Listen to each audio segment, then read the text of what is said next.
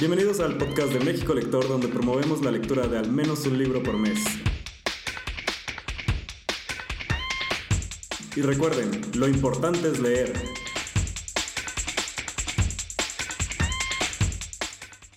Bienvenidos al episodio número 7 de eh, la tercera temporada de México Lector, en donde tenemos un tema muy padre el día de hoy, que se llama Libros para conocer nuestras emociones. No porque todos los libros que vayamos a recomendar sean desde esto, sino porque tenemos un invitado muy especial el día de hoy para la segunda parte, Gabriel J. Martín, que nos va a presentar su libro de Inteligencia Emocional. Así, que quédense con nosotros para escuchar la entrevista, pero antes em, estamos aquí como siempre Juan Carlos y Gerardo, Jerry hacer más recomendaciones de libros de lo que hemos leído o de lo que nos acordamos. Eh, depende de lo que pase primero. Así como voy saliendo. No, no estoy intentando decir que Jerry a veces no tiene una recomendación. Que los anoto 5 minutos antes, 15 minutos antes. Que anoto libros que voy a leer y no que ya leí. Pero las recomendaciones no importa de dónde vienen, entonces. Jerry, ¿qué, es lo, qué, qué acabas de leer o, qué es lo que nos quieres recomendar para empezar el día de hoy? El, primer libro eh, salió de una plática que, que, tuvimos en un Twitter Spaces un viernes en la noche. Ah, no sé si recuerdas a Juan Carlos, el de los cócteles, que estuvo también con nosotros en el podcast, que hablamos de cócteles y demás. Entonces, este, y que era como el, el multiverso de Juan Carlos, Juan Carlos Juan Carlos. Entonces, este, con él estamos platicando de Crónicas Marcianas de Bradbury. Y justamente, y que también lo retomamos un poco con Daniel Centeno, el tema de estos libros que crean como universos, que aunque son de cuentos, tienen como muchas cosas en común y te imaginas que estás como en un universo aparte, que esto lo tiene este, Crónicas Marcianas, eh, también hablaremos de Muerte a los Fantasmas, y entonces como en este mood de este tipo de libros, eh, me recomiendo un libro que me gustó mucho, que también es de cuentos cortos, que se llama Época de Cerezos, de Laura Baeza. Esta autora este, está también por, o no sé, ya lanzó por lanzar su primera novela. Y la verdad este libro fue una sorpresa porque eh, si leen la reseña del libro, pues todo parte de un accidente nuclear en un pueblo de México. Entonces, ya con esto como que te causa muchísima curiosidad y dices, qué pueblo, qué accidente nuclear, qué puede estar pasando. Entonces, todos los cuentos que componen este libro, pues tienen algún elemento que tiene que ver con un accidente nuclear, con el tema de tal vez este, esto de la corrupción, de cómo el gobierno puede encubrirlo, de lo que le está pasando a sus habitantes. Entonces, este, pasan muchas cosas así en este, en este libro. Y son cuentos cortos, están muy buenos, entonces se los recomiendo mucho. Época de Cerezos de Laura Baeza. Si les gustan los cuentos cortos, y es sobre todo este tema de que te cree como un universo, o sea, de que todos los cuentos te van construyendo a que estás este, en este pueblo en algún momento y que está pasando esta crisis de que este, hubo un desastre nuclear. Entonces, este, este es como el personaje, digamos, principal de que aparece en distintos cuentos. Bueno, un personaje que aparece como en los distintos cuentos, pero las historias giran alrededor de y, y esa fue como mi primera. Suena muy bien, pero eh, digo, una duda, porque me interesó. Eh, ¿Va enfocado más como a, a las consecuencias que tiene la tragedia o es algo más como de ciencia ficción o es más como... Fíjate que... Ah, no, no sería ciencia ficción, sería como... Más como drama. Más como drama, más como historias, más como lo que pasa alrededor en cada historia y que pues está un elemento que es esto del accidente, o sea, como qué le pasa a los pobladores, si les importó o no les importó, si siguieron su vida, como todo lo que pasó alrededor, sería más que nada este, este libro, no, no tanto ciencia ficción, no tanto como, como que suene como irreal, sino más bien suena demasiado real, y entonces cada cuento tiene un elemento que, que te recuerda esto. Mm, sí, sí, sí, igual eh, suena, digo, independientemente de que no tenga ciencia ficción, tenga, suena muy bien la, la premisa. Sí, o sea, cuando, cuando leí yo la reseña en Goodreads, sí me quedé sorprendido de que dije, wow, o sea, ¿qué, qué libro de cuentos puede, puede traer esta premisa de, de, un accidente nuclear en un pueblo? Y digo, no es, no es que todos los cuentos tengan algo muy fuerte de este tema del accidente nuclear, pero aparece como ciertos elementos, y entonces esto te hace pensar en eh, qué pasaría si. Entonces eso es lo, lo padre de este libro. Ya. ¿Tú qué libro este, has leído y nos quisieras recomendar? Les traigo algo raro, que es decirlo menos. Eh, no sé en qué lista de internet o de Goodreads vi este libro, pero se llama Night Beach y se trata de una señora que se hizo ama de casa para tener a su hijo. Este, obviamente su esposo es el que trabaja siempre. Y de una época para acá, cree que se está convirtiendo en un perro. Ok.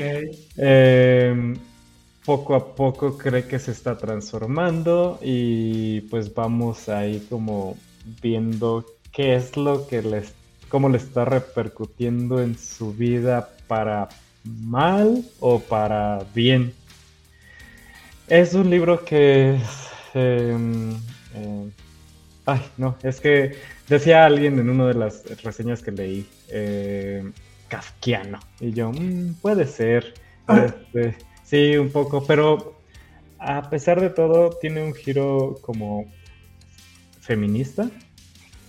Este, donde el mensaje, no que, yo estuviera buscando un mensaje dentro del libro, o sea, que me, que me enseñara algo, pero tiene una este, resolución muy padre que con todo lo que vive es muy chistoso porque habla mucho de las frustraciones que tiene por haberse, por haber dejado su carrera y haberse convertido en ama de casa, el dedicarse nada más a cuidar a su hijo y la verdad es que eh, si alguien más lo lee, sobre todo si alguna lectora este, lo lee, me, pueda guiar. Este, yo lo relacioné más como con este mm, impacto, tal vez no de depresión este, posparto, pero, pero sí muy relacionado a este, este, esa, esta asimilación de ser madre y por qué lo tengo que hacer y cosas así. Eh, y cómo llega como a un este, entendimiento con lo mismo.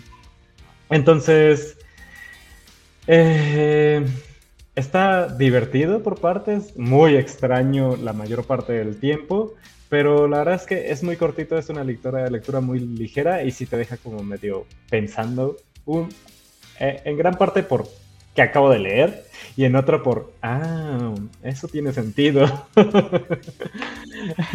Entonces, eh, si quieren leer algo muy diferente, muy raro, eh, pero a pesar de, de, eso entretenido, esta es una buenísima opción. Ahorita que lo, que lo comentas, no me acuerdo qué libro acabo de leer, que tenía este elemento que yo dije también lo mismo, que dije es kafkiano porque alguien se transformaba en algo y lo acabo de leer. No sé si ya todo lo que se, alguien se transforma en algo le queremos decir kafkiano, pero dije, bueno, está bien, ok. pero, lo puedo usar y tal vez hasta suena como para tema de mes de México Lector, del libro del mes, de libros kafkianos. sí, transformaciones. ¿Qué otro libro nos vas a recomendar, Jerry? Este, otro libro que me aparecía, o sea, creo que últimamente me pasa mucho eso, que me aparecen en Twitter o así como que lo recomiendan. Este, y que dije, no, ya lo tengo que leer, a veces por el título, a veces como por la historia un poco. Eh, y es una novela corta que se llama Panza de Burro, de Andrea Abreu López. Y este libro, pues es un libro que sucede en las Islas Canarias, que están, si no me recuerdo, cerca de España. Entonces, pues al ser estas islas que en realidad son como islas volcánicas, están como en las faldas de un volcán, ahí hay un pueblo, y este libro pues narra la vida de dos amigas, entonces eh, están como en esta etapa de la adolescencia, lo que viven en el pueblo, este, una de ellas pues te da como leves indicios, pues como que está como muy este, enamorada o muy este, apegada a su amiga, este, una de los personajes principales, y entonces pues te va contando como todo lo que van viviendo y de repente este como como este pues al final se terminan como separando por algún conflicto o algo así. Y lo padre de este libro es eso, o sea, es como esa amistad y también algo muy importante en este libro es como el lenguaje que se maneja. O sea, manejan un español que, que es muy de ellas. A veces como que lo estás leyendo y tú como que no entiendes y te tienes que regresar pero termina siendo como este lenguaje que se habla en el pueblo. Entonces todos los personajes, todas las tías, las abuelas, todo este, todo este juego que hay de personajes en este libro de Panza de Burro, pues sí te, te meten muchísimo en el ambiente de estar viviendo en esta isla y, no puedo decir muchísimo del final, porque al final pues es algo sorprendente y entonces como de, ah, ¿qué pasó?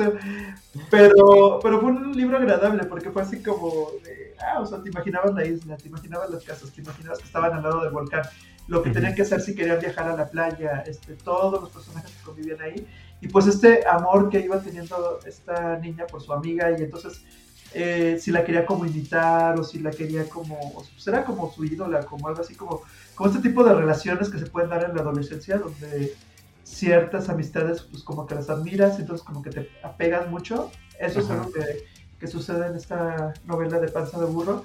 Que se vuelven más como tu mentor. Pues, sí, o sea, y para, y para bien y para mal, porque también no todo, no todo es bueno, o sea, de repente es como que se meten en problemas.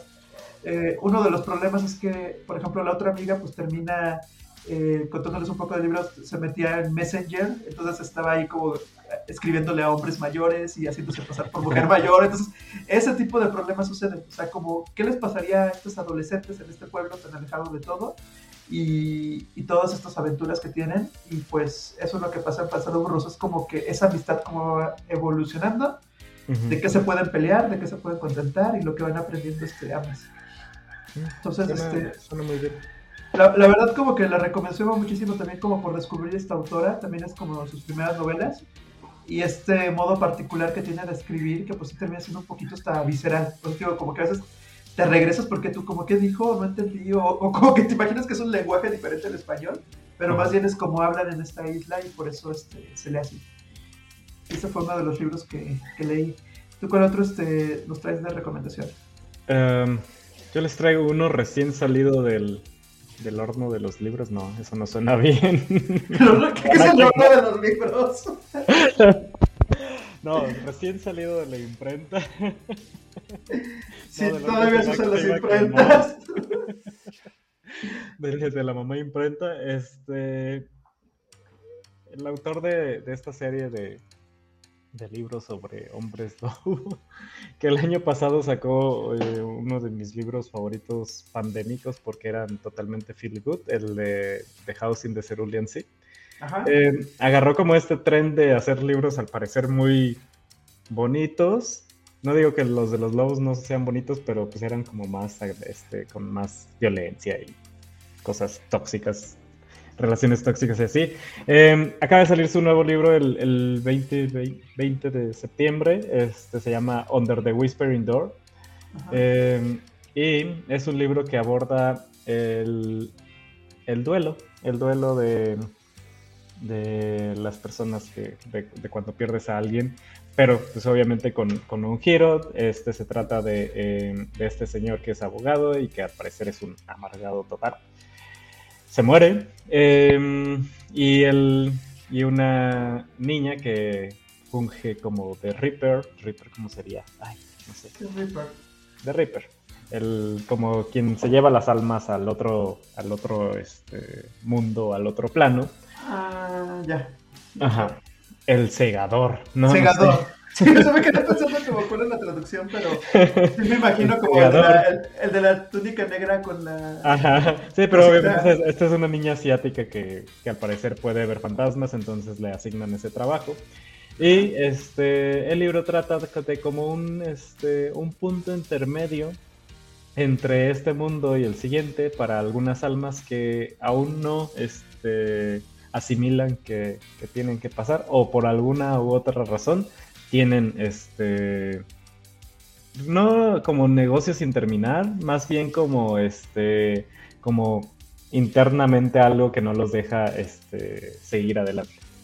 Entonces, obviamente, este señor se queda atrapado ahí. Este es un lugar que existe en la realidad del libro. Es, un, es una casa donde venden té, una tienda de té.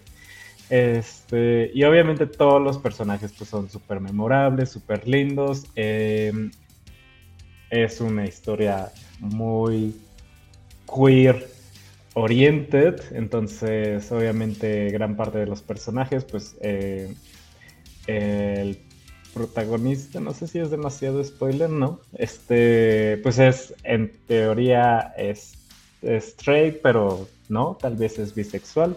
El, otro protagonista, que es el encargado de la casa de té, pues es este, él sí es gay. Y, así, la verdad es que obviamente como él estaba amargado, pues llega odiando a todos y vas eh, viendo cómo se va desarrollando la relación entre todos los personajes que viven ahí, entre el abuelo, que es pues también un fantasma y vive ahí y que se quedó cuidando a su nieto, un perrito fantasma, no, o sea, es, o sea, un ensamble de personajes pues de lo más lindo.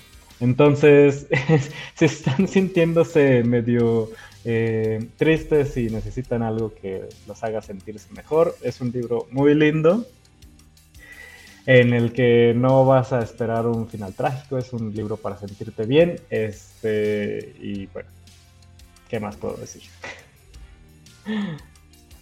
Ya, ya me dio más curiosidad de leer primero su primer libro que recomendaste el año pasado y, y, ahorita este, porque realmente luego necesitamos como de estos libros, ¿no? Que te dejen una historia con algo memorable, algo... Sí, y, y, ajá, y no quieres más que, más que sentir ese como calorcito en el corazón así de repente, así como de... Oh". De que pasa algo lindo y, Ajá. y te llevas esas historias. Exacto, exacto. Oye, y hablando de esto de libros que te dejan algo lindo, este me, voy a tomar la libertad de, recomendar un libro que estamos leyendo este mes de septiembre, que, es el que quedó ganador. Yo la verdad, no sé, o sea, luego te pasa que llegas a un libro y como que no traes tantas expectativas, de repente dices, ay, como que sí me da curiosidad, pero no sé qué vaya a pasar.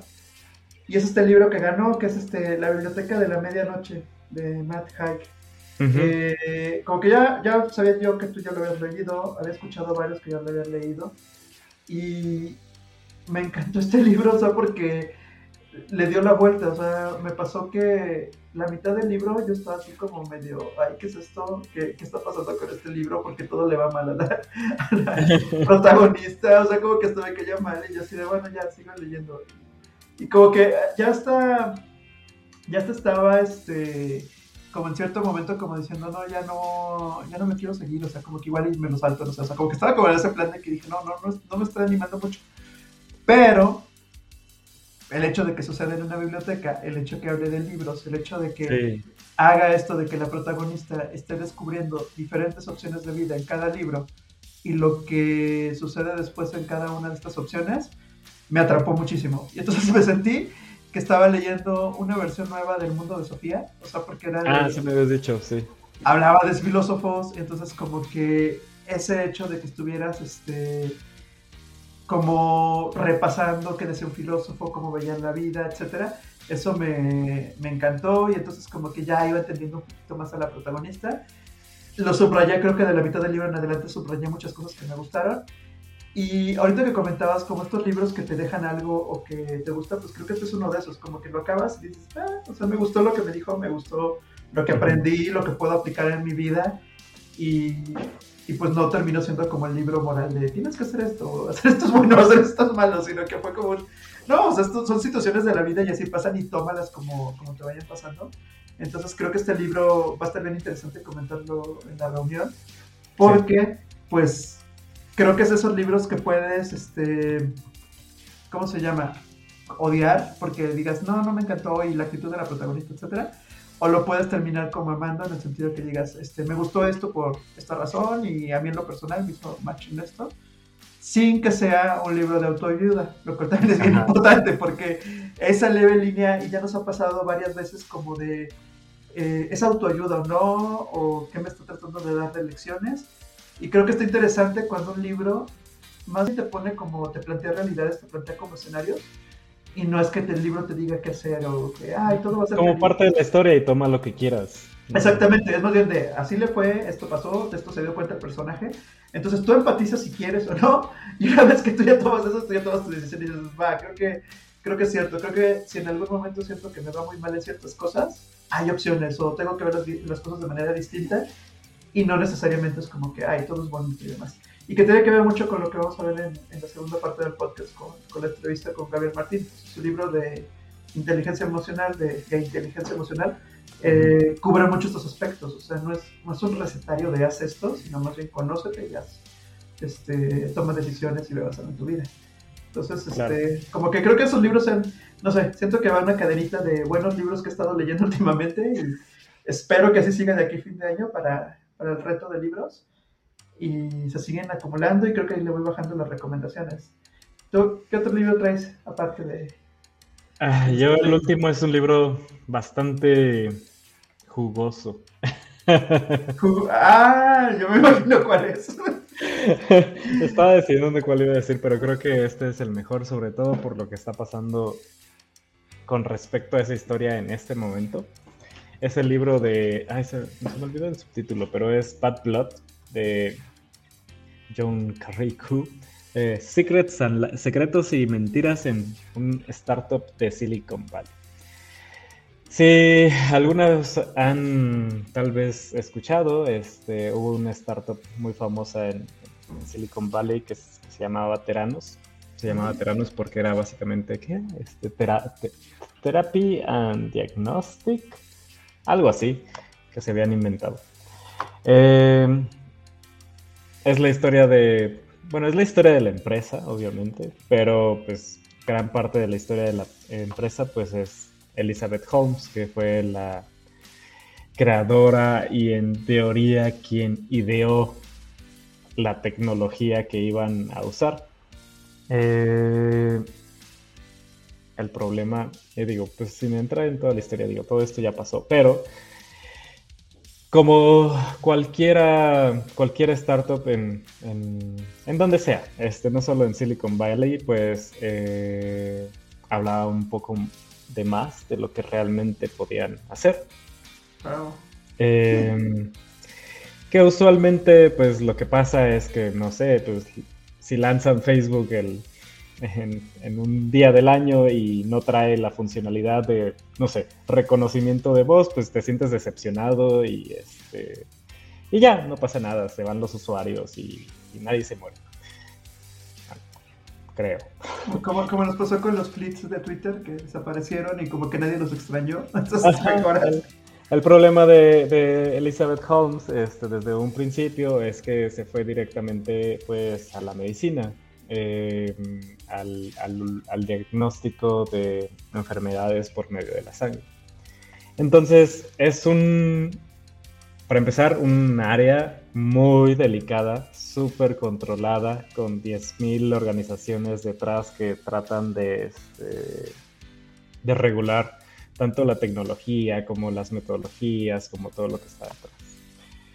Entonces, al parecer, digo, no, he visto el, este, el documental porque dicen que era, pues sí, era muy buena vendedora y pues se echó encima este, un montón de inversiones. Que claro, el, principio de todo es que ella estaba muy bien conectada, sus papás este, obviamente eran muy bien conocidos, entonces tenían contactos que le ayudaron a entrar directamente con inversionistas muy pesados. Y de ahí hacia adelante, en el momento en que tenía inversionistas muy pesados, pues los demás decían, ah, pues es que fulanito está ahí, entonces pues es seguro, vamos a invertir. Y así se aventaron 10 años, la verdad es que no me acuerdo. 10, 12, 15 años eh, diciendo que tenían una tecnología que nunca funcionó. Eh, porque decían que iban a hacer 200 diagnósticos con una gota de sangre, porque pues su, su, todo su background o todo lo que vendían era que pues a la gente le da miedo, para empezar que le saquen un montón de sangre, las jeringas y no sé qué. Entonces ellos decían que con un piquetito que ni se sentía, con una gota de sangre, y que muchos de los expertos que trabajaron con ellos eh, le decían que eso era imposible. Y bueno, eh, el libro es eh, del periodista que, pues, a la mitad de toda esa historia le llegó como el, el, pitazo de que algo muy raro estaba pasando ahí. Y a él ya se comenzó a averiguar con todos los este, pues, trabajadores que estuvieron ahí y las cosas se ponen terribles. O sea, eh, creo que te decía a ti, en verdad se lee como un thriller porque entre que trataban muy mal a la gente, así de confianza y de seriedad, firma esto, firma esto, no, si ya te vas, no sé qué, no, no puedes dejar nada, no te puedes llevar nada, tienes que, no sé qué, pero así al punto de la acoso. Eh, y después de que se iban, pues con abogados y así, acoso ya al punto de investigadores privados siguiendo a la gente. Em, pues si les gusta el chisme. ¿Les gusta el chisme de Silicon Valley? Este libro está muy bueno y lo que les decía de que pues es súper actual es porque, digo, dijo esa historia, está pasando en las noticias, justo en este momento está ocurriendo el juicio en Estados Unidos a Elizabeth Holmes, a Elizabeth Holmes y a uno de sus socios más importantes, este Balwani creo que se llama. Eh, y si no quieren leer el libro, pero este libro me lo aventé en dos días porque en verdad no podía dejarlo. Por el chisme. Por el chisme. Pero también hay un este, documental, eh, no me acuerdo cómo se llama el documental, pero era, era de, es de HBO. No sé por qué no está en HBO Max, pero es de HBO. Entonces también busquen el chisme. La verdad es que está muy bueno. Y tiene, es como de 350 páginas y lo leí en dos sentados, dos días. En verdad, no lo, en, verdad no lo podía dejar y yo. Y estaría, estaría bueno ahorita, bueno, que lo comentes y lo recomiendas, pues justo con lo que está pasando del juicio, ver si, si armamos un Spaces para, para hablar del libro, para ver quiénes ya lo leyeron, o quiénes se saben el chisme, o quiénes vieron el documental. y entonces, pues, estar platicando. Porque sí hay varios casos, y, y, creo, que, creo que el denominador común es el tema de de las startups que sobreprometen y cómo tienen que levantar y cómo mantener esa mentira. Y hay varias cosas en Silicon Valley que han salido así. Entonces, este, varios negocios que han desaparecido. En México seguramente también hay muchos que alguien más debe de saber. Y, y, estaría interesante como platicar de eso, porque te venden el mundo de emprendedores y todo lindo y super genios y demás. Y ahorita que sacas eso dices, pues no, o sea, han estado engañando a la gente y pues, con implicaciones fuertes en salud. Entonces... Sí, sí, sí. Y Además estuvo, digo, lo tuvimos, a mí me interesó porque lo tuvimos nominado en uno de los meses de no ficción. Sí. Eh, y desde entonces lo compré y ya lo leí y sí está muy bueno. Sí, o sea, creo que ya nos falta como volver a retomar otro... Bueno, ahorita estamos como con buenos libros que te hacen sentir bien, pero ya que nos pongamos serios otra vez regresar a la no ficción porque salen cosas muy interesantes y te atrapan por eso. También recuerden que ya para, pues, eh, estamos en el podcast, pero para la siguiente reunión de México Lector quizás ya volvemos a presencial en algunas locaciones. Sí. Muy controladas, pero sí. Que estén muy al pendiente, que se pongan su vacuna para que podamos volver a convivir y estar todos. Va a ser requisito, es por su y nuestro bien, entonces no, no duden en ir por la vacuna, por favor. Y pues bueno, creo que ahorita terminamos las recomendaciones. No se pierdan la segunda parte del podcast este, para que puedan ver la entrevista que tuvimos con Gabriel J. Martín. Es un nuevo libro que salió hace muy poquito, que Inteligencia Emocional. Así es. Nos vemos en la segunda parte. Quédense la entrevista y saludos a todos los que mandaron saludos. Saludos a todos. Nos vemos. Bueno, pues hoy en el podcast de México Lector tenemos a Gabriel Martín. Gabriel, buenos días, ¿cómo estás? Muy buenos días, ¿qué tal? Encantado de saludarlos. Gracias por acompañarnos. Estuviste con nosotros el año pasado presentando nuestro libro Gay Sex, cuando estábamos en, el mes de Orgullo Lector. Y pues bueno, ahora nos vienes a hablar de tu último libro, tu más reciente libro que acaba de salir, que es Gay Inteligencia Emocional. Este, sí, ¿qué ¿Que lo tienes por ahí? Lo tengo por ahí. acaba de salir. Y bueno, fíjate que generalmente luego como lector no le ponemos mucha atención a las portadas y me pasó algo con tu libro. O sea, como que siempre he visto como el arte que pones en tus libros y en este como que no, no le puse mucha atención, lo, lo empecé a leer. Y como a medio libro me hizo muchísimo sentido la portada, el hecho de que tenga como una brújula. Este, ¿Les puedes contar un poquito qué significa esto para no, no dar tanto como ¿Por qué? Es que quiero que al resto de lectores le pase lo que a mismo que a, que a ti, que ven la portada, bueno, tal y cual, y de repente hay un párrafo en uno de los pasajes del libro donde cuento algo que sucedió y que me, que me ocurre en mi vida, entonces de repente dices, ahora entiendo lo de la brújula y, y, y lo que hace la brújula, lo entiendo perfectamente. Perfecto, entonces sí, sí fue algo como que, como que hay que leerlo para, para entender. Y fíjate que otra cosa que también pasa mucho, porque por ejemplo yo estoy luego, de, tus libros son luego de los que más subrayo, o sea que todo el tiempo estoy diciendo, esto lo tengo que recordar, esto lo tengo que repasar, y todo el tiempo estoy como viendo de tus demás libros. Este, sabemos que ahorita pues ya es tu quinto libro, entonces eh, creo que la recomendación que habría para los lectores nuevos, que por ejemplo que no te hayan leído, que es la primera vez que te van a leer, este, creo que pues también no, se van a perder en este nuevo libro. O sea, como que podrían empezar con él e ir regresando hacia atrás, ¿verdad?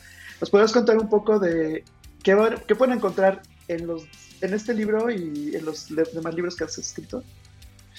Pues este libro es un libro muy pandémico. Eh, de hecho, ya, ya, has visto que hay muchas referencias a series que he estado viendo durante toda la pandemia y, hablo, hago mucha referencia precisamente a cómo tenemos problemas de gestión emocional. ¿no?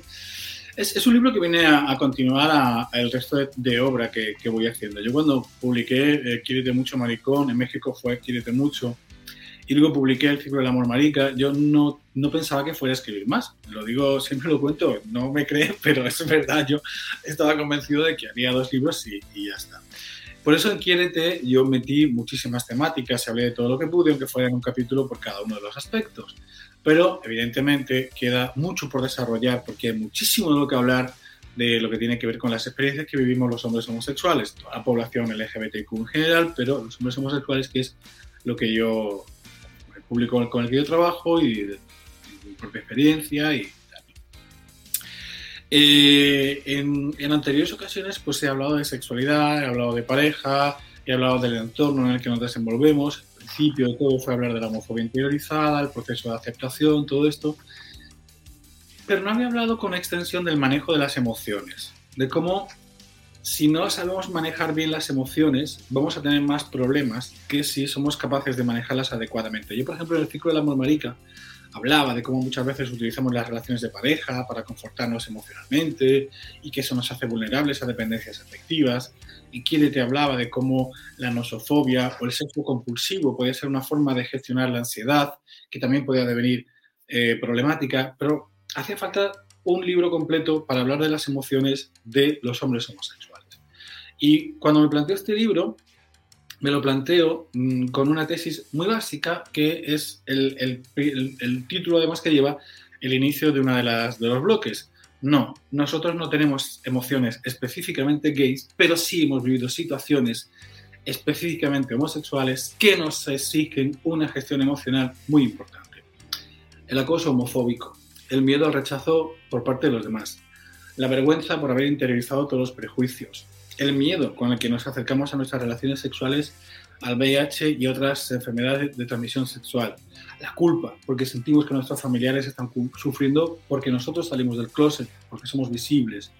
Las relaciones, la búsqueda de la afectividad, del bienestar en todos nosotros. Todo eso es gestión emocional. Yo siempre digo que si cualquier persona heterosexual, un hombre heterosexual de 35 años, tuviera que enfrentarse a que todo su trabajo le insultara continuamente, le estuvieran llamando puto, le estuvieran llamando maricón cada día, eh, ya siendo un adulto, lo pasaría fatal. Y seguramente terminaría con una depresión gigantesca o problemas de ansiedad enormes, que se imagine lo que tiene que ser sufrir eso cuando solamente tienes seis añitos, estás en la escuela y el resto de nenes de la escuela te insultan continuamente porque eres gay eso que nosotros hemos vivido sin ningún tipo de ayuda, sin ningún tipo de indicación de cómo gestionar nuestras emociones, de una forma tan intensa que a cualquier adulto formado ya le sobrepasaría. Imagínate cuando le ocurre a personas como, nosotros con 6, 7, 8 años. Evidentemente eso ha dejado huella, evidentemente. Y nunca nos han enseñado cómo reponernos de esas huellas que ha dejado el acoso, el miedo, la vergüenza, la culpa tan extrema que hemos vivido por pertenecer a una minoría discriminada. Y hacía falta hablar de ese tema y eso ha sido lo que he hecho. Entonces hay un primer bloque del libro donde explico los fundamentos del mundo emocional, de la vida emocional de cualquier persona y un segundo bloque donde hablo de cómo son las experiencias emocionales de cada uno de nosotros en esas diferentes emociones y qué podemos hacer para solucionar las problemáticas que se nos presentan en cada una de esas emociones. Oye, y hablando de eso, nosotros ya hemos este, tocado en el podcast el tema de la biblioterapia, de que a veces los libros te ayudan como a superar ciertas etapas en tu vida, o que pueden ser como tus compañeros, como para que a través de los personajes pues entiendas como situaciones, empatices y, resuelvas. ¿Qué hace diferente tu libro a un libro de superación personal? Pues comienzo precisamente el libro explicando que no quiero bajo ningún concepto que se es un libro de ayuda o de superación personal, ¿no? Porque hay dos aspectos que te, te venden, eh, bueno, hay tres, tres, aspectos fundamentales. Uno que tiene que ver con la falta de evidencia científica, en la mayoría de los textos sobre autoayuda o superación personal donde se hacen afirmaciones que no cuentan con respaldo científico de ningún tipo. La psicología es una ciencia, el estudio de las emociones corresponde a la ciencia de la psicología, hay evidencia científica que nos da solidez a lo que decimos respecto del manejo de las emociones y es muy importante que vayamos a esa solidez de lo que sabemos de verdad de forma experimental gracias a la investigación científica. en el prólogo aviso que eh, en algunos momentos en el propio libro yo expongo claramente al lector que algunos temas están en discusión. El propio concepto de inteligencia emocional está en discusión dentro del mundo académico. Hay un acuerdo de que, bueno, personas nos diferenciamos en lo competentes o incompetentes que somos en el manejo de las emociones y que eso le hemos llamado inteligencia emocional, pero que la forma de definirlo y cómo lo estudiamos puede estar todavía sujeta a cambio. Y no pasa nada porque la ciencia es lo que tiene. No hay dogmas de fe, no tenemos que creernos todo a pie juntillas, pero sí podemos saber qué sí es cierto y a partir de ello ir construyendo. Otros asuntos como la resiliencia, por ejemplo, que hay miles de libros sobre resiliencia, pues también es un aspecto que está en debate si, investigas, puedes encontrar muy buenos eh, eh, científicos que han trabajado el tema de la, resiliencia y que nos dan de verdad propuestas muy sólidas en base a las cuales eh, trabajar y a partir de las cuales hacer alguna resiliencia o entrenar nuestra resiliencia de forma mucho más constructiva. Por ejemplo, el tema de la resiliencia de las minorías sexuales es algo que está muy estudiado y no hablamos mucho de ello.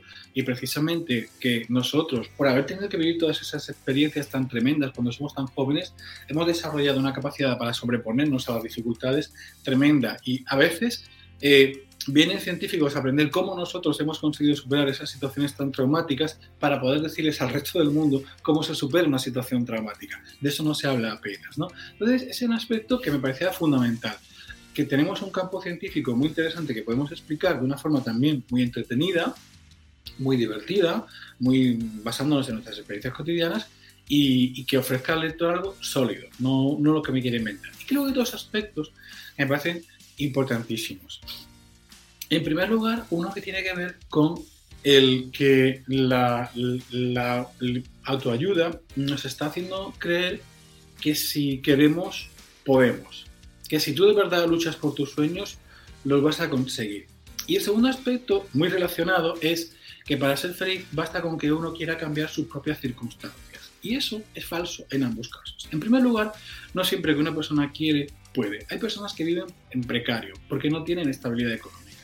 Hay personas que tienen dificultades enormes, ya no solo económicas, sino de porque pertenecen a colectivos que están discriminados, personas que están en situaciones de muchísima vulnerabilidad que ojalá, queriendo, pudieran conseguir cambiar sus circunstancias, pero no siempre es posible. A veces las propias circunstancias de una persona le impiden tomar decisiones. Ojalá todo fuera tan sencillo como decir, no me gusta mi trabajo, no me realizo en él, lo dejo, busco otra cosa. Pues a lo mejor tienes una familia que mantener y te tienes que aguantar y no queda más remedio. El problema con esto es que al final le transmites a la persona la idea de que si está pasándolo mal es por su culpa.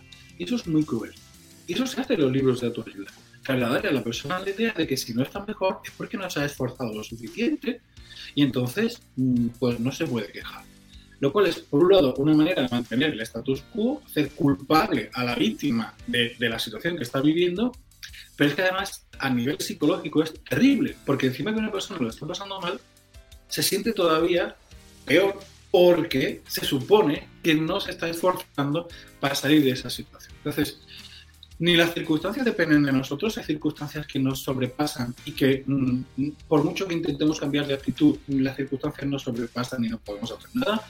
Y a veces que por más que uno quiera, de verdad no puede cambiar su situación, porque su situación le viene impuesta por una coyuntura económica, social, etcétera, etcétera, de la que la persona tampoco tiene capacidad para resolverse. Entonces intentamos entre el intento convivir con situaciones que no siempre son fáciles, pero voy a intentar que me afecte lo menos posible y también con él dar fuerza a la persona para que se apoye en quien tenga que hacerlo para cambiar cosas. Desde, había un ejemplo que me parece maravilloso, es un psicólogo, Ramón Nogueras, que es muy conocido y divulga mucho, publicó un artículo que decía, estamos yendo al psicólogo cuando necesitamos ir a un sindicato. Es decir, muchas personas tienen problemas de ansiedad, tienen problemas de, de, depresión porque están viviendo en unas circunstancias absolutamente inhumanas, porque las condiciones de trabajo, las condiciones de vida que están teniendo son inhumanas, pagándoles miserias, trabajando horas y horas, estando explotados. Esto no se resuelve con terapia, esto se resuelve con una legislación laboral que proteja a las personas que están trabajando de abusos de empresarios, por ponerte un ejemplo muy claro, ¿no? Ojo, y es lo primero que decimos, ten cuidado porque si vas a leer tu libro de estos que te dicen que si tú cambias tu actitud vas a ser completamente feliz, te están vendiendo, te están mintiendo directamente. El único que va a ser feliz es el señor que ha escrito el libro porque le está pagando un dinero porque tú te crees lo que te está diciendo, pero no te va a ayudar absolutamente nada y hasta puede que te haga sentir todavía peor. Y si hablamos ya, por ejemplo, de los que dicen que las enfermedades tienen un efecto, un, inicio eh, psicológico y que si tú tienes un cáncer, por ejemplo, es que tienes resentimiento contra ti mismo, eso ya es terrible, porque hace que todavía la persona se sienta, primero, más, más débil, pero además más fracasada, porque fíjate, le estás diciendo a la persona que lo que tiene, lo tiene por culpa de ella misma. No porque haya una enfermedad genética que de repente una célula se vuelve loca y empieza a reproducirse de una forma aceleradísima que incontrolable. No, no, no. Porque es que tiene resentimiento hacia su propia persona. Eso es muy cruel. Así que de ese tipo de cosas hay que huir por completo y decir, libro no tiene nada que ver con esto. Yo entiendo que ojalá cada vez que quisiéramos cambiar nuestra vida fuera posible, pero a veces no es. Voy a intentar que podamos convivir con las condiciones lo mejor posible. Y desde luego voy a intentar empatizar contigo y nunca te voy a culpar de la situación en la que tú te encuentres. Y, ahorita que tocas el tema de las circunstancias, o sea, sobre todo este último año que hemos vivido, estos últimos años, año y medio, este, bueno, me tocaba verte en tus videos, como que todo este proceso, pues, de, que ya no se podía salir. Y generalmente nosotros en México íbamos viendo como hacia, hacia adelante lo que iba pasando de, tu lado en, España. Íbamos viendo de, ok, ya no, no están saliendo ya, nosotros igual ya no nos va a tocar salir. Este, pero tocas estos puntos y creo que igual si nos puedes contar un poquito como ¿Cómo influyó en tu proceso? Porque me imagino que ya estabas creando el libro y en ese momento llega la pandemia y entonces como que se siente esa parte como que refuerza muchas este, de las partes que, pones en tu libro. Y sobre todo, un tema que a mí me interesa mucho, el tema de la sociabilidad. O sea, como que creo que lo que nos ha pasado en estos últimos meses es como de nos quitan por completo la sociabilidad y nos ponen a prueba estar con nosotros mismos y nos ponen a prueba conocernos. O sea, creo que nunca antes habíamos estado de... Te, te causaba problema tratar contigo mismo, pues hoy no tienes opción. contigo mismo. Y te, y el, el, tema de las relaciones sociales y demás, pero sobre todo ese tema de la sociabilidad, o sea, ¿qué, qué papel jugó en, en tu libro y, y, qué crees que va a pasar a futuro? O sea, ¿cómo, cómo ves que nos vamos a volver a relacionar o, o qué te imaginas que va a estar pasando? Yo, mira, el, el, por un lado el libro fue un salvavidas y hasta tuve suerte porque empezaron a disminuir las restricciones cuando yo ya estaba entregando el manuscrito y tenemos que hacer ya las últimas revisiones. O sea que más o menos, más o menos, eh, a medida que me fui desembarazando de la obligación de escribir, fui empezando a poder, ya podía salir y ver a los amigos y todo esto, ¿no? Por un lado ha sido un salvavidas porque gracias a que estaba escribiendo el libro, cada fin de semana que estaba encerrado en mi casa tenía algo que hacer. Y me podía levantar y estaba aquí en, mi, mi domicilio y trabajaba en el libro no me volvía loco porque tenía algo que hacer, tenía un objetivo y había un proyecto y me tenía muy ocupado porque la verdad que ha sido un trabajo de muchísima investigación, mucha redacción y estuvo muy, muy entretenido.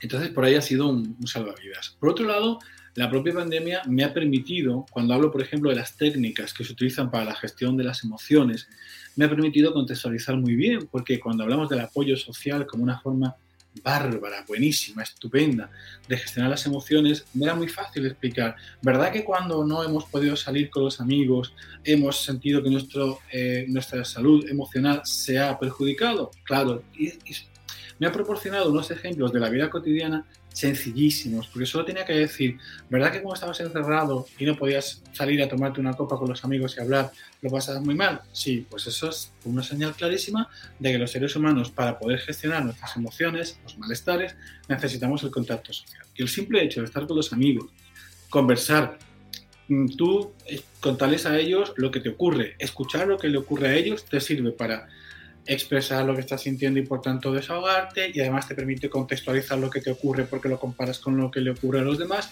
Hay un montón de técnicas que se explican en el libro que el propio medio, lo, que han sido las circunstancias de la pandemia, ya servían como ejemplo. Y entonces, por ahí me ha venido muy bien porque era muy fácil decir, es verdad, yo en aquel momento estaba así por esto y por otro y por otro y ¿no? Entonces, por ahí muy bien. Por otra parte, claro, mm, todos hemos sido muy conscientes de la importancia que tiene la salud emocional. Si no gestionamos la ansiedad o nos van creando más ansiedad o vamos perdiendo pues, posibilidad de hacer cosas o, sufriendo pérdida de seres queridos, experimentamos una tristeza grandísima, ¿no? Todo esto eh, incluso el sentimiento de culpa cuando nos hemos saltado alguna vez, un poquito la restricción, tal y cual, ¿no? Todo esto ha sido como un, tener una carta de ejemplo grandísima como para poder tomarlos y colocarlos después en el libro y ha venido bastante, bien. Ha sido muy sencillo hacer los, los ejemplos. Sí, ahora, ahora que lo comentas así como que creo que estos meses pues hemos podido vivir de todas las emociones y si no las vivimos al menos teníamos tiempo de de reflexionarlas, o sea, de recordar de, ah, antes me molestaba esto y cómo reaccionaba. Y qué difícil o qué diferente reacciono ahora estando en mi casa. no me va a molestar igual estando en la oficina que estando en mi casa, que tengo otro entorno donde puedo reaccionar diferente y alcanzo a procesar lo demás. Entonces está buenísimo y bueno, Gabriel, pues me gustaría agradecerte que nos hayas acompañado, que nos hayas hablado de tu más reciente libro. Sé que ahorita vas a estar ocupadísimo para estarte siguiendo en redes sociales, ver todo lo que vas a estar este, haciendo.